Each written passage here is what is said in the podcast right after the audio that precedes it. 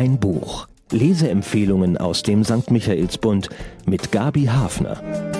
Mein Buch diese Woche spielt in einer Gegend, die heute Teil des Silicon Valley ist. Damals, in den 1930er Jahren, war sie noch geprägt von außergewöhnlich vielen Obstgärten, blühenden Bäumen und Pflanzen.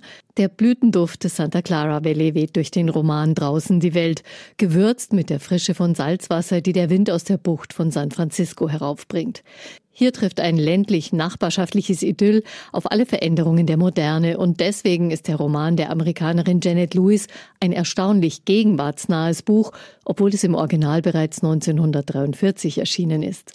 Die Handlung. Im Mittelpunkt steht Mary Parrow, um die 50. Sie wirkt aber zehn Jahre jünger, trägt fröhliche Gelassenheit um die Augen. Mit ihrem Mann Aristide, einem Gärtner, der aus der französischen Schweiz stammt, und den drei Kindern zwei Teenagern und einem jungen Nesthäkchen lebt sie in einem kleinen Ort, umgeben von einem Garten voller Obstbäume und Gemüsebeete, einer Kaninchenzucht und etlichen Ziegen.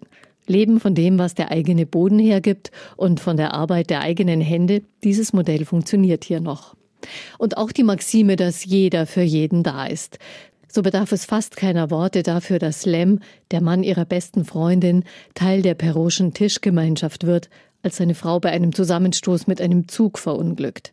Ebenso herzlich aufgenommen werden seine Neffen, die zu ihm ziehen, und Rose, die Frau, die der jüngere Bruder schon nach kurzer Bekanntschaft geheiratet hat.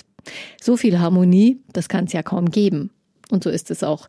Eine erste Spannung erreicht die Gemeinschaft, als der frisch verheiratete Walter auch mit einem anderen weiblichen Gast der Peros anbandelt und sich zwischen den beiden Frauen lange nicht entscheiden kann.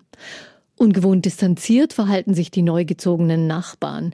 Die junge Frau lässt keine Nähe zu und ihre Schwiegermutter weist alle nachbarlichen Kontaktversuche schroff zurück. So ein Verhalten bringt sogar Mary aus dem Konzept.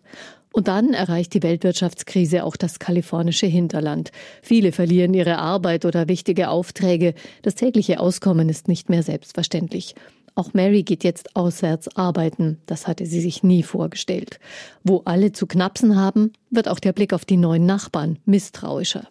Und dass in der Krise Gewalt und Kriminalität zunehmen, diese Tatsache berührt auch das Leben der Perros, als ein Freund der älteren Kinder aus einer wohlhabenden Familie gekidnappt wird. Wie wird dieser Einbruch von Gewalt die Lebenseinstellung der Kinder beeinflussen? Eindrucksvoll.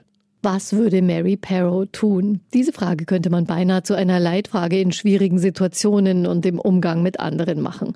Diese einfache Frau verfügt über beneidenswerte Balance, einen fest verwurzelten Glauben, Feingefühl, Disziplin und Großzügigkeit des Herzens. Und wenn sie sich gelegentlich Sorgen um ihre stürmische Tochter macht, ob sie die zu sehr an der langen Leine lässt, stellt sie meist bald fest, Sie hat schon die richtigen Samen eingepflanzt in ihre Kinder. Ein einziges Mal verbietet sie ihrem Sohn etwas zu seinem eigenen Schutz. Heute allerdings würden alle schlechten Nachrichten dieser Welt viel aufdringlicher an Marys Küchentür klopfen und ihre Unerschütterlichkeit herausfordern. Denn schon allein die Zeitung mit ihren riesigen Schlagzeilen empfindet Mary wie jemanden, der die ganze Zeit in ihrer Küche kreischt. Die Autorin Janet Lewis wurde fast 100 Jahre alt. Geboren 1999, erlebte sie bis auf zwei Jahre das gesamte 20. Jahrhundert. Die meiste Zeit lebte sie in Kalifornien, zuletzt in Los Altos. Schriftstellerin zu sein bedeutet mir beinahe alles. Neben meiner Ehe und den Kindern, bilanzierte sie. Und immer wenn sie dabei sei zu schreiben, sei sie an allem interessiert, denn sie warte noch auf die nächste Seite, gestand sie in einem Interview. Janet Lewis veröffentlichte mehrere Gedichtbände, erfolgreiche Romane und schrieb sechs Libretti, die vertont wurden. Sie war politisch aktiv und engagierte sich zum Beispiel früh gegen den Rassismus gegenüber den Native Americans. Auf Deutsch gibt's ihre Romane erst seit wenigen Jahren zu lesen. Erkenntnisgewinn. Der Ausschnitt aus dem Leben der Familie Perro in den 1930er Jahren wirkt wie ein sepiafarbenes Spiegelbild unseres Lebens heute. Vieles, mit dem wir uns herumschlagen, hat sich damals bereits abgezeichnet. Die technischen Entwicklungen und damit einhergehende Umweltveränderungen zum Beispiel. Bei den Spritztouren mit ihren bereits unentbehrlichen Automobilen fallen den jungen Leuten immer mehr die Starkstrommasten auf, die die Landschaft durchschneiden. Das ganz in der Nähe stationierte riesige Zeppelin USS Macon, das in seinem Bauch andere Flugzeuge transportieren konnte, weist schon auf die Flugzeugschlachten des Zweiten Weltkriegs voraus. Und die erste globale Wirtschaftskrise löst ähnliche Ängste aus wie Bankenkrisen und Inflationsrisiko heute. Kein nostalgischer Blick zurück also auf dieses Leben im Gartenbauland Kaliforniens, sondern ein sehr wacher, der jede Veränderung registriert. Wie kommen die Menschen klar? Woran liegt es, wenn sie zufrieden sind und womit haben sie zu kämpfen?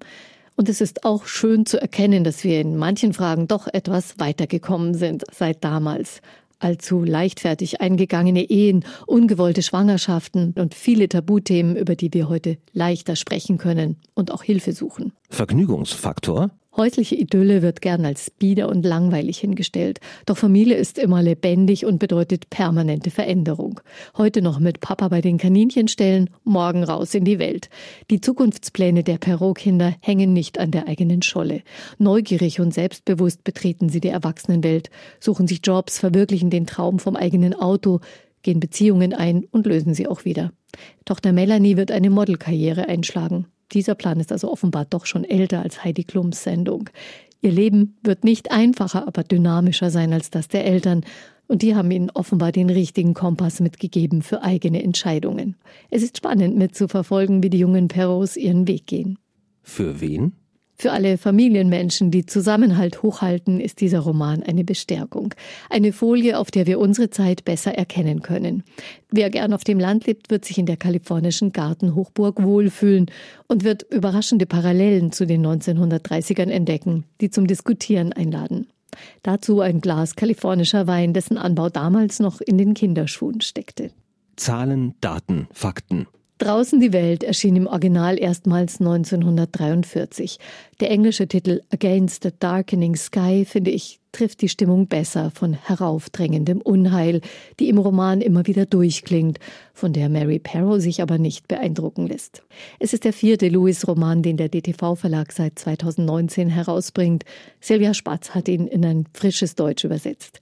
Der Familienroman Draußen die Welt von Janet Lewis kostet 24 Euro. Sie bekommen ihn in der Buchhandlung Michaelsbund oder online auf michaelsbund.de. Ein Buch. Ein Podcast aus dem katholischen Medienhaus St. Michaelsbund, produziert vom Münchner Kirchenradio.